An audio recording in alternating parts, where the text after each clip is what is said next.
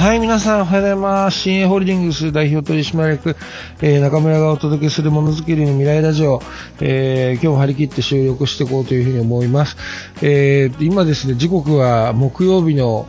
え、5時44分です。12月14日木曜日は。これが収録されるのが、公開されるのが明日の朝だと思うんですけど、えー、実はですね、僕はあの、多分、だ普通の風だと思うんだけどな、インフルじゃないと思うんですけどね、な結局微熱までしか上がらなかったから、体調崩しちゃっててですね、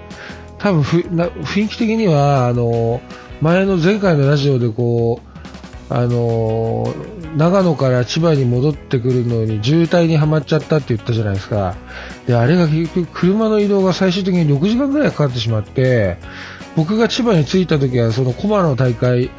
駒大生の千葉大会が全部もう終わってて、撤収、撤収が、撤収ももう終わりで、僕なんとかみんなのとこに滑り込んで、箱を一箱だけ片付けさせてもらって、ギリギリ、あの、ちょこっとだけ参加できたっていうぐらい、あの、渋滞がすごかったんですよ。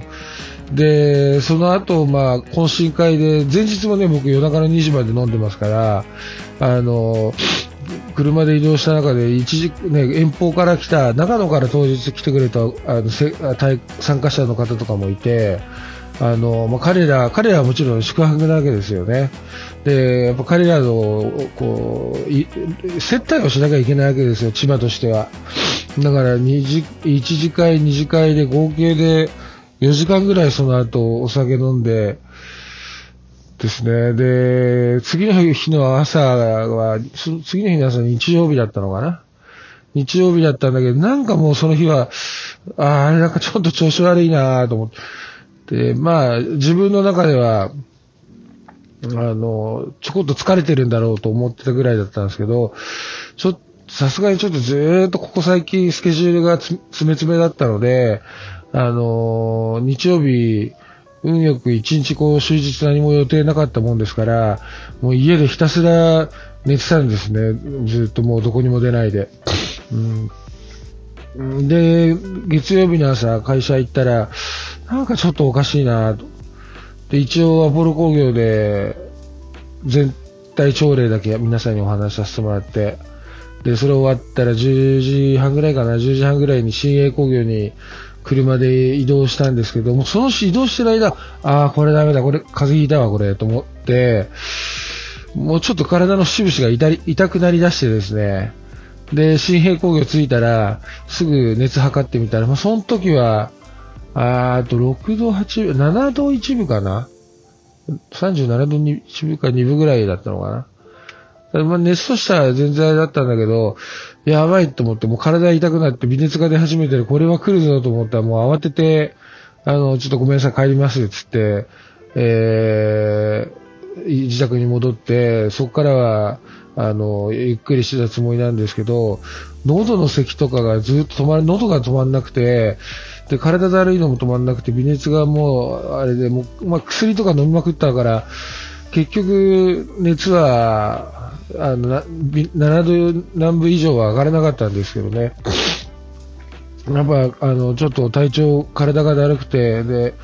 ね、今、このタイミングだから、あの、インフルエンザがやっぱ一番怖かったんで、で、今年の春先か夏前ぐらいに、あの、新鋭工業でこう、僕発信のコロナのクラスターを起こしちゃってるかもしれないんですよね。あの、こればっかりはね、あ、あの、確証はないんだけど、もうタイミング的に僕がみんなに広めてしまったんじゃないかなっていうタイミングで僕がなっちゃった時があって、いや、もうあんな思いはしたくないと思って、ひたすらこう、ごめんなさい、あの、会社の方には行かないで仕事はお休みさせてもらって、家家でゆっくりさせてもらってました。で、ちょっとラジオを撮る気にもななれなくて、で、ね、今日ぐらいだったら、今日も、あの、熱も平温以上に下がっ、平温下がったんで、ちょっとまだ喉はおかしいんですけど、あの、今日は、あの、会社行けたと思うんだけど、実は今私ですね、あの、歯医者さんの近くの駐車場にいまして、今日歯医者さんでインプラントの埋め込みの手術をしてきたんですよ。もう全身全身じゃないな、まあ、麻酔で。局所麻酔で。で、まあ、手術自体は1時間ぐらいで終わったんですけども、もう、麻酔が入ってきて、ああ、なんか入ってきた、かーってなんかこう、もう寝ちゃったら、その後は、あのー、全然覚えてないんですけど、で、終わったら、あのー、ね、ラジオ、ごめんなさい、そその後も撮れればよかったんだけど、今度も体がフラフラで、麻酔の影響で、2時ぐらいに、あの、2時ぐらいから3時、40分だから3時間半ぐらい車の中で寝横になっても寝て寝てました。気づいたら辺り真っ暗みたいな。そんな感じです。で、で今起きて、ちょこっと体調、あ麻酔もだいぶ抜けてきたんで、あの、これから移動してお家帰ろうというふうに思います。そんなんでちょこっとラジオの収録がなかなかできませんでした。ごめんなさいね。ということで、えっ、ー、と、明日の朝向けのラジオを前日の6時ぐらいに撮ってるっていう状況になっちゃってるんですけど、あの今日お話ししたい、お話ししようと思ってるのが、まあ、前回か前々回にあった、まあ、従業員さんとの話で思ったことシリーズっていうことで、あの、会議とかでね、お話ししたことをぜひ、それ以外のメンバーとも共有したいなというふうに思って、えー、お話をしてみようかなというふうに思います。で、今ね、やっぱりどこの会社でもアポロ工業も新鋭工業も高価面談の時期ですね。で、新鋭工業はね、あの、高価面談、あの、僕がこんな状況だったので、全然進んでないんですけど、あの、小田取締役が、あの、僕の代わりに、高価面談、あの、立ち会いね、立ち会いをやってくれるっていうことになったので、あの、ちょこっと進むかな、申し訳ないなと思ってるんですけど、あの、人事効果やっぱね、たまに、本当組織って組織図通り回すことが大事だよっていうところで、で、今回やっぱり参見しちゃったのが、組織図の作り方を間違えちゃってる場合は、例えば上司が部下の仕事を全く把握してない、同じその組織の中に、同じその組織の中のえー、上司部下のはずなのに、上司がその仕事の内容を把握してないっていうパターンがあるんですよね。で、これ仕事の種類が全く違っちゃう場合はもうしょうがないんだけど、そういう場合はやっぱりその組織図の資格の部分を外に出さなきゃいけないですね。分けなきゃダメ。うん。そうしないと、あの、や目安としては、指示名、組織図っていうのは、指示命令だとか、報告連絡相談っていうのを、その組織図通りに行うことがすごく大事ですっていうふうに言ったと思うんですけど、指示命令を出さない部下がいるっていうことは、多分仕事の内容が全く被ってないんですよ、多分それって。うん。であれば、仕事の内容が違うんであれば、その組織図の同じ資格の中には入れちゃいけない、分けるってことですよね。で、そこの上位部門から直接組織図を引っ張ってくるのか、さらにその上位部門から引っ張ってくるのか、要は指示命令を出されてる人の下に、えー、置かなきゃいけないです。うん。で、やっぱね、あのー指示命令を出してなかったり、その部下の仕事を把握してないっていうことは、やっぱり、いかに役職的に、あの、上位に当たる、当たった人だったとしても、えー、その部下の仕事の中身が理解できてなければ、あの、評価はやっぱできないですよね。うん。これは、あの、はっきり言って、まあ、組織における不良、失敗なんですよね。不良というか失敗というか。うん、だから、あの、まあ、それをこうちょっと報告今回受けたときに、あ俺はそれはもう組織の不良だから、もう、あの、再発防止じゃないけど、えー、しっかり組織図もう一回作ってみ直しましょうと。で、僕はこれ基本的に今のところ、えー、過去にやっぱり何回か、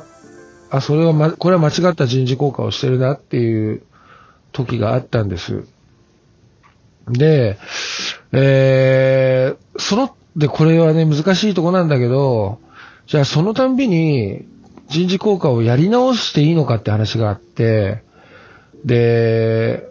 その、不当な評価を与えられちゃった部下の方は、本当にかわいそうでモチベーション上がんない。申し訳ないと思うんだけど、これはね、まあその上司のも、そのそういうことが起きちゃうときは上司のミスだったり、その組織図の、組織のミスだったりすることもあるんだけど、あのそれはね、その人が正当に評価されなかったっていう、評価することができなかったっていう罪をね、組織全体でやっぱり背負って、あの、いい組織図にそれを再発防止をしていくっていうことに全力を振る方、振ることに、えー、僕はしてて、で、やっぱりね、キリがなくなっちゃうと思うんですよね。そこの、そのたんびに人事効果をやり直してたら。で、部下の働きを100%、ね、24時間365日100%把握することっていうのは、やっぱり人間、ね、事実上不可能だし、あの、やっぱり見えてる範囲、聞こえてる範囲でやっていくしかないんだけど、あの、その情報が足りなかったり、その情報が届かないようなことであれば、あの、それを、その情報が届くように、えー、聞こえるように対策を打つべきことが大事であって、つどつど、それでやり直してたら、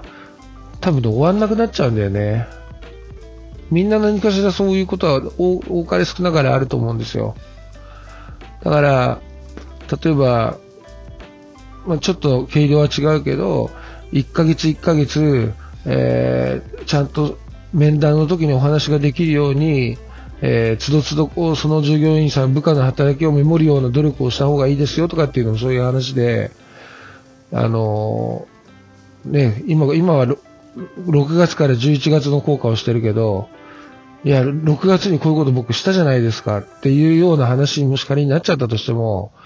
あの、それを上司が覚えてなければ、あの、それってやっぱり効果に反映することって難しいじゃないですか。で、それを反映してもらえてないからもう一回やり直してくれって、極から極端な話だけど、それも対応はやっぱできないじゃないですか。だから、そういうふうにお互いで納得感が出る、えー、不公平感が出ない、本人納得感が出るちゃんとした人事効果をやるための、えー、いろんな努力、些細な努力から大きい努力まで、え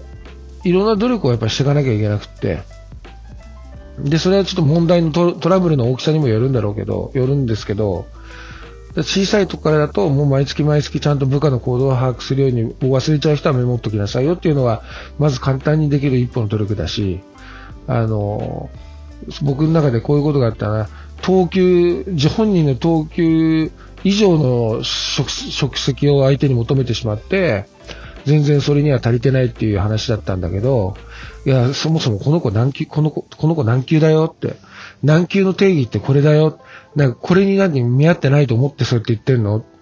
ああ、それはそんなことないですね。ってことは、この子に、この子の級以上の、あなた上司だからこの子何級だっていうのは把握してるよね。そしたら、それ以上の仕事をしみじあの、自分の無意識のうちにその子にも与えちゃって、求めちゃってんだよ、それはって。だから、いや、それもやっぱり、ね、効果評価、それだからって変えられないんですよ。効果の結果はね。うん。だからちゃんと、まあ、一応それは僕の対策として、毎回、職能等級基準ってとこに、この子は何級ですよっていうのをもう、今書いてもしつこく渡すようにしてます。私は面談の時にね。あだって今回の場合みたいに、上司が全然部下の仕事を把握してなかったから面談できなかった。うん。で、これは本当にね、どこ、途中で誰か気づかなかったのかっていう話もあるんだけど、やっぱね、全然仕事のことを知らない上司から評価されなきゃいけなかった子は本当にかわいそうで申し訳ないんだけど、あの、そう同じようにやっぱり、えー、効果でやり直しっていうのはできないから、じゃあそういうことが起きないように、もう組織図をちゃんと作り直す。で、こういうやっぱね、失敗をみんなで共有していくしかないです。みんなで共有して、あ過去にこういう失敗があったからって、で、これはもう僕の考えというか、いや、社長そんなことないと思いますよっていう話なのかもしれない。もしそうだとしたら、ぜひ言ってもらいたいんだけど、やっぱここで安易に効果のやり直しっていうものに対してやってっちゃうと、あの、結果的にそういう組織的な不良を犯してるのに、それがなんかね、ちょこっとこう風化しちゃうような気がするんだよね。ああ、じゃあ組織でやり直す、やり直したから OK みたいな。じゃなくてみんなも、なんか僕それ、その上司には、あ上司の上司に当たる子かなに、まあ、じゃ今回その反省だとか、組織が犯してしまった罪を絶対忘れちゃいけないよ。もう次こういうことが起きないように、あの、組織を作るときはもっと真剣に考えなきゃいけないよ。本人には本当に申し訳ない。で、そういうふうに再発防止対策するから、ごめん、今回はこういう評価だったっていうことで、ちょっとなんとか、あのね、矛を収めてくれっていうような話をするようにっていうふうに伝えたんですけど、うん。